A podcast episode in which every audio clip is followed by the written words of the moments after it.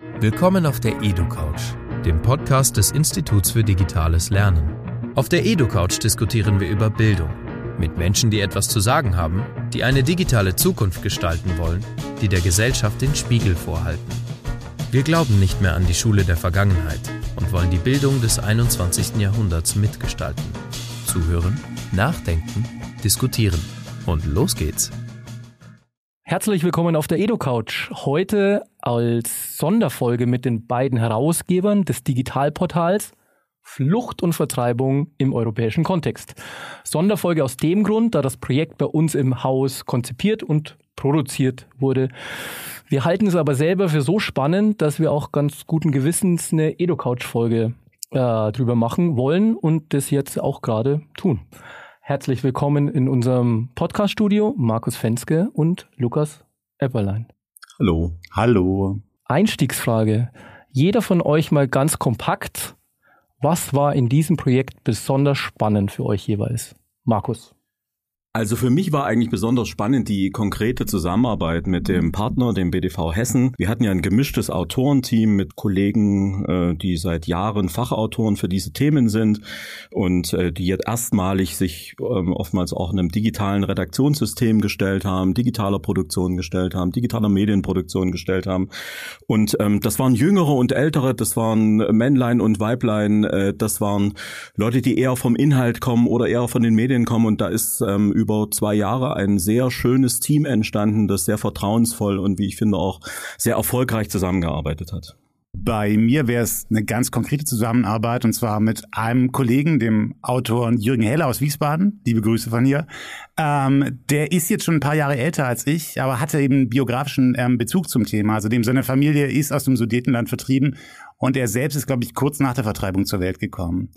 Da habe ich jetzt erstmal natürlich gedacht, okay, das ist natürlich erstmal sehr spannend, aber mal schauen, wie gut das mit dem Format funktioniert. Und ähm, dann ist der mit einer sowas von beeindruckenden Offenheit und mit einer Freude in dieses Medium eingestiegen ähm, und hat da mit auch allen Möglichkeiten, die wir da eben haben, seine Familiengeschichte erzählt. Und daraus ist, finde ich, was wirklich Wunderbares entstanden. Also wir konnten diesen ganzen persönlichen Zugang wirklich mit so richtig modernen und interaktiven Elementen kombinieren.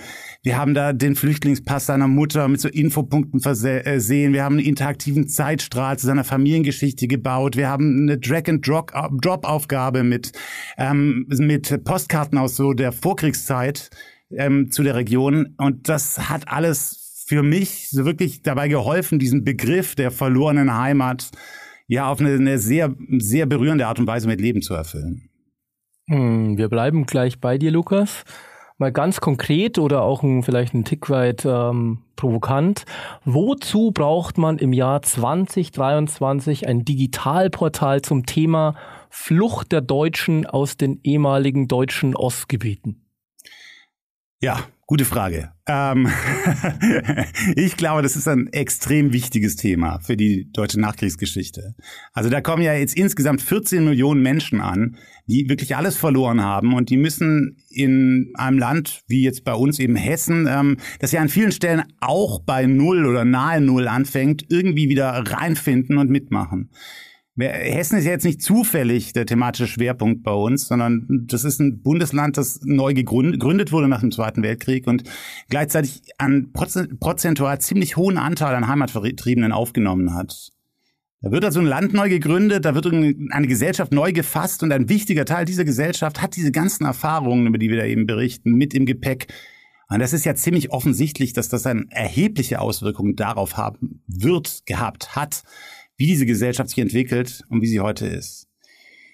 Und jetzt ist es eben so, dass obwohl dieser prägende Einfluss eigentlich ziemlich deutlich auf dem Tisch liegt, das Thema oft etwas stiefmütterlich, würde ich sagen, behandelt wird. Und das ist nachvollziehbar, das liegt an unserem nationalen Diskurs. Wir tun uns mit deutschen Opfergeschichten im Kontext des Zweiten Weltkriegs einfach extrem schwer. Und dafür gibt es ja auch sehr gute Gründe. Und das heißt dann ja auch, dass man mit diesem Thema schon sehr sensibel und auch gut kontextualisiert umgehen muss. Das haben wir versucht und auch hoffentlich geschafft. Ähm, aber es ist, glaube ich, einfach so, man versteht dieses Land nicht, wenn man diesen Teil der Geschichte ignoriert. Wir werden mal einen Schritt konkreter. Ähm, beschreib doch mal, wie dieses Portal tatsächlich aussieht und welche Funktionalitäten es auch hat, Markus. Also vielleicht so zum Reinkommen, also ein paar Standarddaten, damit man sich das ungefähr vorstellen kann. Also wir haben umgerechnet fast 400 Seiten Text. Wir haben mehr als 1100 Bilder, die nicht alle einzeln da drin sind, sondern auch in Bildergalerien gezeigt werden. Wir haben 800 Videos, wir haben ähm, sehr viele Audios, wir haben 150 interaktive Elemente. Und daran sieht man schon, da entsteht ein oder ist ein ja, äh, Standardwerk ähm, äh, entstanden, das, äh, glaube ich, ein Orientierungspunkt sein wird für sehr viele ähm, in Hessen, aber auch darüber hinaus, wenn es um die Frage geht, was ist denn damals passiert, ähm, wie konnte es auch dazu kommen und was ist eigentlich nach der Vertreibung dann mit den Menschen passiert. Und ähm, ja, gerade diese, diese interaktiven Angebote, also wo Leute in dem System auch mitmachen können, wo sie äh, klicken können, wo sie Informationen ordnen können, wo sie Informationen selber eingeben können, wo sie sie weiterverarbeiten können. Das ist uns extrem wichtig für die Anwendung ähm, dieses Angebots in Bildungszusammenhängen, ganz gleich wie sie aussehen. Wir gehen da sowohl vom schulischen Geschichtsunterricht aus, als auch äh, von Veranstaltungen, Workshops, die zum Beispiel der BDV oder die Landsmannschaften organisieren.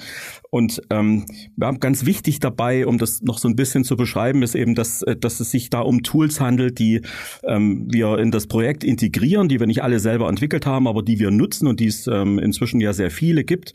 Ähm, und man kann also da zum Beispiel ähm, Abbildungen von Orten und Personen miteinander vergleichen. Man kann, man kann eben Textteile analysieren, man kann sie ordnen, man kann Karten beschriften, man kann Bilder kommentieren. Das hat der Lukas eben auch schon äh, angesprochen ähm, anhand der Familiengeschichte von ähm, äh, Jürgen Heller. Ähm, ja, man kann also auch selber mögliche passende Antworten auf äh, in dem System gestellte Fragen finden. Also insgesamt nichts, was ähm, jetzt nur passiv Inhalte präsentiert, sondern Leute auch dazu einlädt, aktiv sich damit zu beschäftigen.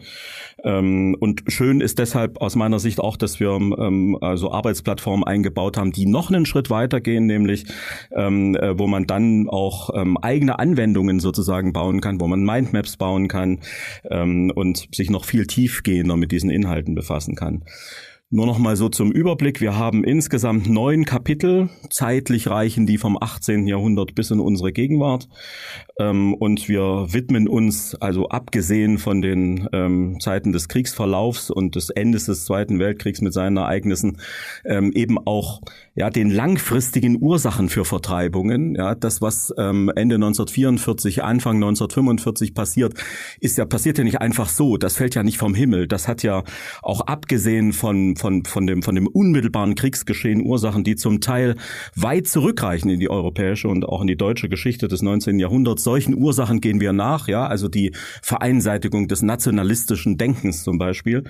Ähm, wir verfolgen aber eben auch das Leben der Vertriebenen äh, nach dem Vertreibungsgeschehen. Ähm, das wird ja oftmals ähm, dann weggelassen. Ähm, wir haben uns ganz bewusst eben mal der Frage gestellt, wie sieht denn dieser Neuanfang des Lebens in Hessen aus? Wie ähm, kriegen denn Leute neue Wohnungen? Äh, wie kriegen sie wieder einen Beruf? Äh, wie werden sie eingegliedert? Ähm, können sie ihrer Religion nachgehen? Ähm, äh, werden da neue Kirchen gebaut? Wie versammelt man sich? All diese Fragen waren uns wichtig. Und natürlich und auch nicht zu vergessen ähm, diese Frage, ähm, ja, was lernen wir eigentlich daraus? Also welche Lehren äh, ziehen wir aus diesem furchtbaren Geschehen für die heutige Zeit? Und da ist es ja offensichtlich, ja, Flucht und Vertreibung ähm, sind eben kein Thema der grauen Vergangenheit, sondern ähm, wir können jeden Tag ähm, in den Medien verfolgen, dass das ähm, uns immer noch, ähm, diese Geißel immer noch da ist. Ja. Äh, Markus, du hast schon ein paar Dinge jetzt angesprochen, ähm, aber was wären denn klassische Einsatzszenarien für dieses Projekt? Lukas. Genau, also hat Markus ja schon ein bisschen erwähnt am Rande. Also natürlich hoffen wir damit im Schul Schulunterricht stattzufinden. Also das sieht man, wenn man sich das Portal mal anguckt, sieht man dem auch eindeutig an. Also da findet man Aufgaben, da findet man interaktive Übungen, das sind Anleitungen zum Umgang mit dem angebotenen Material. Ähm, aber das zielt natürlich auch alles darauf, dass äh, Lehrkräfte in Hessen, aber gerne auch anderswo möglichst niedrigschwellig und äh, einfach dieses Material in ihrem Unterricht eben verwenden können. Ähm, ist ja klar, dass jetzt nicht von heute auf morgen das irgendwie einen riesen Raum einnehmen wird und bloß weil wir uns wünschen, dass da mehr darüber gesprochen ähm, und geredet wird, da irgendwelche neuen Lehrplaneinheiten entstehen. Deswegen war es eben einfach wichtig, dass die Inhalte, die wir da haben, sich relativ einfach und gut an jetzt schon bestehende Lehrplaneinheiten oder jetzt schon bestehende Stoff, den man in der Schule sowieso macht, ganz gut ankoppeln lassen. Natürlich vor allem in Geschichte, aber sicher nicht nur. Natürlich Geografie ist auch ein wichtiges Thema und sicher auch Deutsch. Wir haben beispielsweise eine sehr schöne Einbindung von der Günter Grass Novelle im Krebsgang in dem Kapitel zur Flucht aus Ostpreußen. Da ist auch der Kollege Jürgen Heller für verantwortlich. Darüber hinaus ist das Portal dann ab Ende Juni auch offen im Internet zugänglich und natürlich hoffen wir, dass so viel wie möglich privat interessierte Nutzer ähm, sich das auch anschauen und darin herumstöbern. Da sehen wir ja gerade und schönerweise der BDV ja auch das große Potenzial von so einem Digitalportal. Das ist eben äh, auch für Menschen jenseits jetzt der klassischen BDV-Zielgruppe, also natürlich Leute, die einen biografischen oder familiären ähm, Bezug zum Thema haben. Ähm, das ist auch über diese Menschen hinaus einfach eine Zielgruppe findet ähm, und damit eben diese, wie ich ja vorhin gesagt habe, finde ich sehr wichtigen Geschichten auch ähm, einfach mehr Leser und mehr interessierte ähm, Nutzer finden. Das Thema historisch-politische Bildung in Hessen ist ja seit einigen Jahren auch ein Schwerpunkt der Arbeit des Instituts für digitales Lernen. Und wir haben ja da zum Beispiel auch schon das Infoportal Russlanddeutsche oder die Demokratiebildungsplattform produziert, in der es ja auch zum Beispiel um die Medienkompetenz im Zeitalter von Fake News geht. Folgt das alles in einem Gesamtplan oder sind es miteinander an sich eigentlich unverbundene Projekte, die man einfach so nacheinander immer wieder mal macht? Ähm, ja, danke für diese Frage. Ja, in der Tat. Ähm, das folgt einem Gesamtplan. Das Land Hessen, etwa in Gestalt des hessischen Innenministeriums und der Landesbeauftragten für Heimatvertrieben und Spätaussiedler, fördert die Entwicklung digitalen multimedialer Bildungsmaterialien und auch Veranstaltungsformate, die mit solchen aktuellen Herausforderungen historisch-politischer Bildung umgehen. Also ja, Fake News, wie kann ich Medienkompetenz erwerben? Und das tun sie auch schon seit Jahren ähm, und äh, tun das also äh, auch mit einem klaren Konzept und vor allem eben nachhaltig. Die von dir genannten Projekte bilden dabei nach meiner Einschätzung inzwischen äh, ein einzigartiges und auch sehr umfangreiches Angebot für digitales Lernen in diesem Bereich. Ähm, und es ist ja inzwischen auch auf der Bildungsplattform des Landes verankert. Äh, wir hoffen, dass die, ähm, das BDV-Material zu Flucht und Vertreibung da auch äh, demnächst mit erscheint. Ähm, der Bund der Vertriebenen und seine Mitgliedsvereinigungen sind für uns dabei ein idealer Partner weil man da auf sehr umfangreiche Quellen natürlich auf auch auf analoge historische Vorarbeiten, also sehr viele Veröffentlichungen, sehr viele Bücher auch auf Zeitzeugen zurückgreifen kann. Und ähm, der BDV versteht sich ja auch immer mehr als Bildungsanbieter und Partner und das entlang seiner eigenen Ziele, die ja gut bekannt sind, nämlich ähm, äh, die äh, Ziele der Charta der Heimatvertriebenen von 1950. Ähm, äh, und seit dieser Zeit äh, setzen sich die Mitglieder des BDV ja dafür ein, dass es in Europa Versöhnung gibt, ähm, äh, dass es äh, dass es keine Rache gibt, dass es keine Revanche gibt, dass das Thema ähm, äh, Recht auf Heimat ähm, immer wieder in der öffentlichen Diskussion bleibt, dass man darauf hinweist, was mit Menschen passiert, wenn sie so entwurzelt werden, wie das äh, damals Millionen Deutschen gegangen ist. Ähm, und ähm, ja, im besten Sinne versuchen wir also mit digitalen Mitteln ähm, zu diesem zu diesem Ziel in unserer Gegenwart beizutragen, nämlich Leute ähm, auf dem ja, medialen Niveau äh, der Gegenwart dafür zu interessieren, wie wichtig diese Themen sind. Insofern, wir arbeiten als ähm, äh, Institut für digitales Lernen mit dem Land Hessen und auch mit dem BDV sehr gern zusammen. Abschlussfrage an euch beide. Was ist eure jeweilige Lieblingsstelle im Projekt? Weil wir gerade bei dir waren, Markus. Ein, ja, äh, eines meiner Lieblingskapitel ist tatsächlich dieses äh, Kapitel zur Flucht und Vertreibung in Jugoslawien, also während der Jugoslawienkriege der 90er Jahre.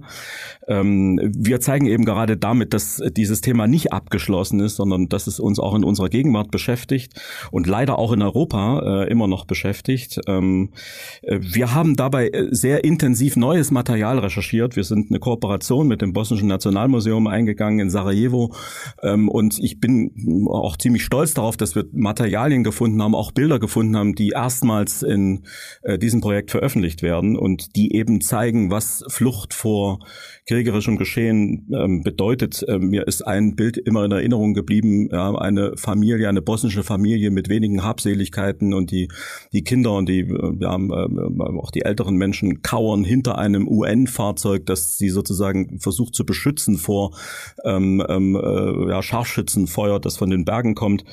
Ähm, das sind sehr ähm, ja, eindrückliche, berührende Bilder, ähm, die auch nochmal das Grauen dieses Konflikts deutlich machen.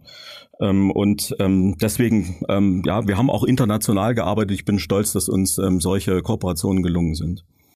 Lukas, wie sieht's bei dir aus? Ja, also über das Kapitel zu den Sudetendeutschen habe ich ja schon geredet, deswegen muss ich mir jetzt natürlich ein anderes raussuchen. Ähm, da nehme ich eines von unseren weiter vorderen Kapiteln, und zwar das zu ähm, Österreich-Ungarn. Das gefällt mir sehr gut, weil es einfach sehr schön ist. Es ist eine sehr schöne Geschichte geworden. Es ist auch ein sehr schön buntes Kapitel geworden. Das, vom Kontext her ist es eben, also warum reden wir überhaupt über Österreich-Ungarn? Es geht ja eigentlich um was vollkommen anderes.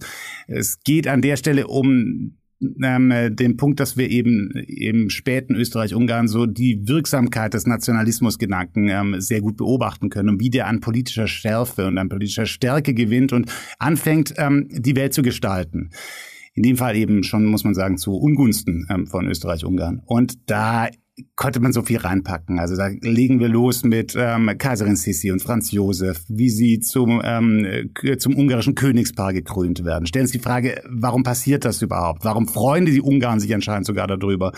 Da konnte ich irgendwelche riesigen, großen, bunten Wappen einbauen. Ich konnte eine bunte Sprachenkarte, die wirklich wunderschön ist, ähm, äh, verwenden. Ich konnte eine herrliche Drag-and-Drop-Aufgabe, wo man diese Wappen dann den entsprechenden Landesteilen zuordnen muss, ähm, einbauen. Und ähm, insgesamt endet das Kapitel eben in, ja, finde ich, in einer eigentlich ganz schönen, mit einem Schuss Utopie, möchte ich mal sagen, weil ähm, wir uns eben ganz am Ende nochmal fragen, es gab es zu der Zeit tatsächlich ja auch ähm, die Frage, lässt sich dieser eigentlich völlig, aus unserer heutigen Perspektive, völlig unmögliche Staat, dieses Vielvölkerreich irgendwie über die Zeit retten? Also gibt es irgendeine Möglichkeit, das in die moderne Welt der Nationalstaaten überzuführen?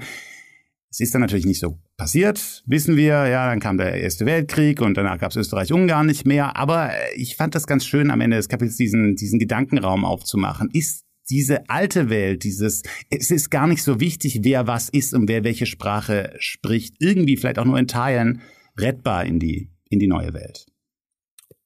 Und mit diesem Schuss Utopie bedanke ich mich fürs Gespräch, lieber Markus, lieber Lukas.